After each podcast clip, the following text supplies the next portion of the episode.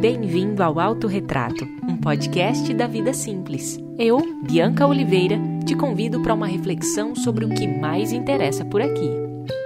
A gente mesmo. Quem nunca precisou conviver com alguém amargo? Sabe? Aquela pessoa chata, aquela pessoa que sempre olha o negativo, aquela pessoa que quando ela chega o ambiente fica pesado.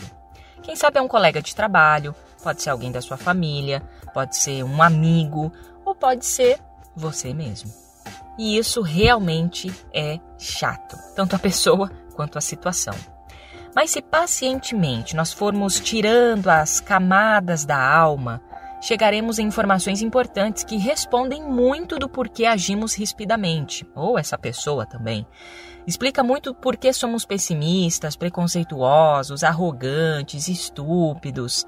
Se realmente formos cavucando, a gente vai chegar até a criança que está lá, bem escondida dentro de nós. O que acontece na infância não fica somente na infância. Essa fase dita grande parte de como nos comportamos diante da vida e como encaramos os nossos desafios internos e externos lá na vida adulta. Há crianças feridas, escondidas em adultos difíceis. Vou repetir. Há crianças feridas escondidas em adultos difíceis.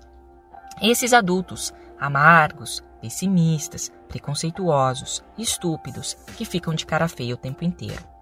Não é incomum encontrarmos pessoas de 30, 40, 50 anos pedindo colo, entre aspas, através de palavras ríspidas, atitudes grosseiras ou preconceituosas, sabe? Na verdade, se a gente interpretar essa, esse comportamento deles, a gente vai ver que lá no fundo existe uma criança querendo afago. Por ignorância, essas pessoas agem sem saber o real motivo do porquê fazem o que fazem. Se tem uma coisa sobre mim e se tem uma coisa sobre você em comum, é que todos temos uma criança dentro de nós que precisa ser acolhida, ressignificada e compreendida. E meu objetivo aqui hoje com você, nesse espaço, você que me ouve agora, não é te dar dicas, mas apenas te fazer refletir no quanto essa criança ainda tem impactado a sua vida. Então, fica aqui o meu pedido. Não a ignore. Ela pode estar gritando através das suas atitudes, Pare um pouquinho, tente perceber. Chega de esconder essa criança que está aí dentro de você, cheia de medos, traumas, mágoas, raiva, tudo muito eh, não resolvido ainda. Chega de culpar essa criança.